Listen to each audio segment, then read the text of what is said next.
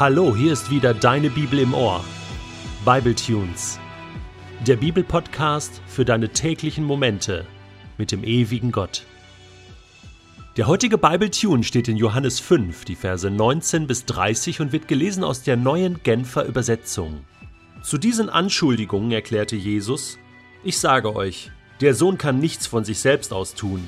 Er tut nur, was er den Vater tun sieht. Was immer der Vater tut, das tut auch der Sohn. Denn der Vater hat den Sohn lieb und zeigt ihm alles, was er tut. Ja, der Sohn wird noch viel größere Dinge tun, weil der Vater sie ihm zeigt. Dinge, über die ihr staunen werdet. Denn wie der Vater die Toten zum Leben erweckt, so gibt auch der Sohn denen Leben, denen er es geben will. Dem Sohn ist nämlich auch das Gericht übertragen. Der Vater selbst richtet niemand, er hat das Gericht ganz dem Sohn übergeben, damit alle den Sohn ebenso ehren wie den Vater. Wer den Sohn nicht ehrt, ehrt auch den Vater nicht, der den Sohn gesandt hat. Ich versichere euch, wer auf mein Wort hört und dem glaubt, der mich gesandt hat, der hat das ewige Leben. Auf ihn kommt keine Verurteilung mehr zu. Er hat den Schritt vom Tod ins Leben getan. Ich sage euch, die Zeit kommt, ja sie ist schon da, wo die Toten die Stimme des Sohnes Gottes hören werden, und wer sie hört, wird leben. Denn wie der Vater aus sich selbst heraus Leben hat, so hat er auch dem Sohn die Macht gegeben, aus sich selbst heraus Leben zu haben. Und er hat ihm die Vollmacht gegeben, Gericht zu halten, denn er ist der Menschensohn. Seid deshalb nicht erstaunt, wenn ich euch sage, dass der Tag kommt, an dem die Toten in ihren Gräbern die Stimme des Sohnes hören und herauskommen werden. Die, die getan haben, was gut ist, werden zu neuem Leben auferweckt werden. Die aber, die getan haben, was böse ist, werden zu ihrer Verurteilung auferweckt werden. Von mir selbst aus kann ich nichts tun. Auch dann, wenn ich urteile, höre ich auf den Vater. Und mein Urteil ist gerecht, weil es mir nicht um meinen eigenen Willen geht, sondern um den Willen dessen, der mich gesandt hat. War Jesus eigentlich nur eine Marionette Gottes? Hatte er keinen eigenen Willen? Wenn man den heutigen Text liest, dann entsteht der Eindruck, ja, er sagt es doch selbst. Ich kann aus mir selbst heraus nichts tun, ich tue nur das, was der Vater tut, ich sage nur das, was der Vater tut. Ich meine, das ist ja ein Stück weit normal. Als Kind äh, hat man Vorbilder, man sieht seine Eltern, man tut das, was Mama und Papa sagen, was sie tun, man, man macht es nach, die guten Sachen, aber auch die schlechten Sachen, das ist normal, aber irgendwann löst man sich doch, wird man doch reif und erwachsen und macht nicht mehr alles, was Mama und Papa sagen. Im Gegenteil, man geht seinen eigenen Weg, man muss seine eigenen Erfahrungen machen. Wie ist das mit Jesus? Sieht ganz so aus, als wenn er nie wirklich erwachsen geworden wäre, oder? Ist er sozusagen im Himmel, bevor er auf die Erde gekommen ist, programmiert worden und jetzt einfach nur so eine Hülle, eine menschliche Hülle und darin läuft ein himmlisches Programm, was ihm täglich sagt, was er tun soll. Ich glaube, wir liegen daneben, wenn wir so denken. Das Neue Testament bescheinigt uns an vielen Stellen, dass Jesus sehr wohl einen eigenen Willen hatte, aber dass er sich dem Willen Gottes komplett unterstellt hat. Wir lesen zum Beispiel im Hebräerbrief, Kapitel 5, eine ganz wichtige Passage. Da geht es um die Gottheit von Jesus.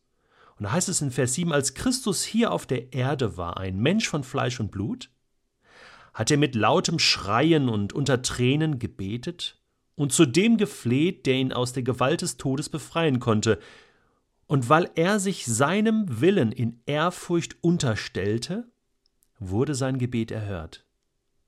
Da haben wir es. Er unterstellte sich dem Willen Gottes. Allerdings blieb es selbst ihm, dem Sohn Gottes, nicht erspart, durch Leiden zu lernen, was es bedeutet, gehorsam zu sein. Also es geht so weit, dass Jesus als Mensch gelernt hat, Gott gehorsam zu sein. Er wollte das. Und dadurch hat er sozusagen bewiesen, dass man als ganz normaler Mensch Gott so gehorsam sein kann, so eins sein kann mit dem Willen Gottes, so wie er das ja auch betet, betet dem Vater unser, nicht mein Wille geschehe, sondern dein Wille geschehe, wie im Himmel, so auf Erden. Oder im Garten Gethsemane äh, sagt Jesus das. Ne? Nicht mein Wille geschehe, dein Wille geschehe. Das ist die praktische Anwendung vom Vater unser. Und, und, und, und da sehen wir genau, nicht mein Wille geschehe, sondern dein Wille geschehe. Ich habe einen eigenen Willen und am liebsten würde ich jetzt abhauen, Ferien machen auf Mallorca oder äh, irgendwo anders oder zurück in den Himmel gehen. Ich will nicht ans Kreuz, ich will nicht sterben, ich will nicht leiden. Aber dein Wille geschehe. Jesus hat Gehorsam gelernt und er hat damit bewiesen, diesen Gedanken hatte ich gerade angefangen, dass man als ganz normaler Mensch eins sein kann mit Gott, mit dem Vater, mit Gott im Einklang sein kann so eng verbunden, dass es da nichts mehr gibt in dieser Welt, was einen Menschen trennen könnte von Gott. Und weißt du was?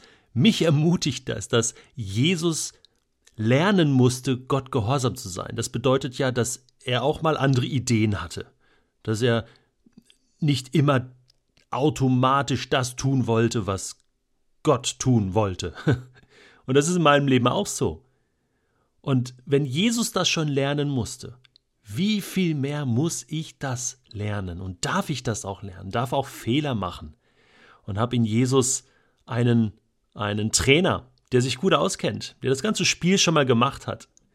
Und der gemerkt hat, es ist besser, wenn du den Willen Gottes tust, besser für dein Leben. Ich weiß das auch. Theoretisch ist mir das klar. In der Praxis ist es manchmal so schwer. Aber Jesus hat das geschafft als Mensch hier auf der Erde. Und das zeigt, es ist möglich. Es geht. Und was daraus entsteht, ist ja Wahnsinn. Ich meine, Jesus bekommt Vollmacht. Alle Vollmachten. Tote auferwecken, Kranke heilen, das Wort Gottes verkünden, äh, ewiges Leben schenken, ähm, äh, sogar äh, Gericht, ja, also über, über Menschen urteilen darf er und, und äh, das, das ist ja, das sind ja Wahnsinnsvollmachten. Äh, da gibt es auch schon im Alten Testament Propheten, die Tote auferweckt haben und, und Ähnliches getan haben. Und äh, man merkt durch die ganze Bibel hindurch eigentlich immer, wer ganz eng mit Gott unterwegs ist, der hat Vollmachten, dem traut Gott einiges zu und sagt, hey, weißt was, du bist in meinem Team und du kannst jetzt hier mitspielen. Ich gebe dir, ich gebe dir Spielraum. Du, du kannst ein paar Dinge für mich machen. Äh, ich delegiere das an dich.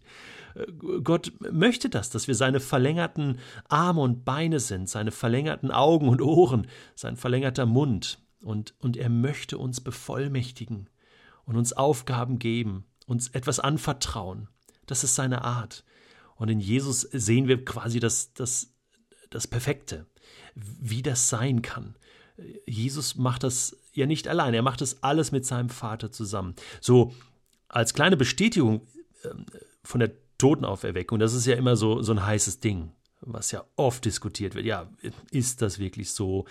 Jesus, okay, er ist von den Toten auferstanden, aber ich habe jetzt noch mal was nachgelesen und zwar als Jesus gekreuzigt wurde und als er starb, da heißt es im Matthäusevangelium, da gingen die Gräber auf, also so vom Stadtfriedhof Jerusalem gingen die Gräber auf, ja, und die Toten standen auf, ne, so fast wie in so einem Zombie-Film, ne, liefen die da nach Jerusalem rein und haben ihre Leute besucht.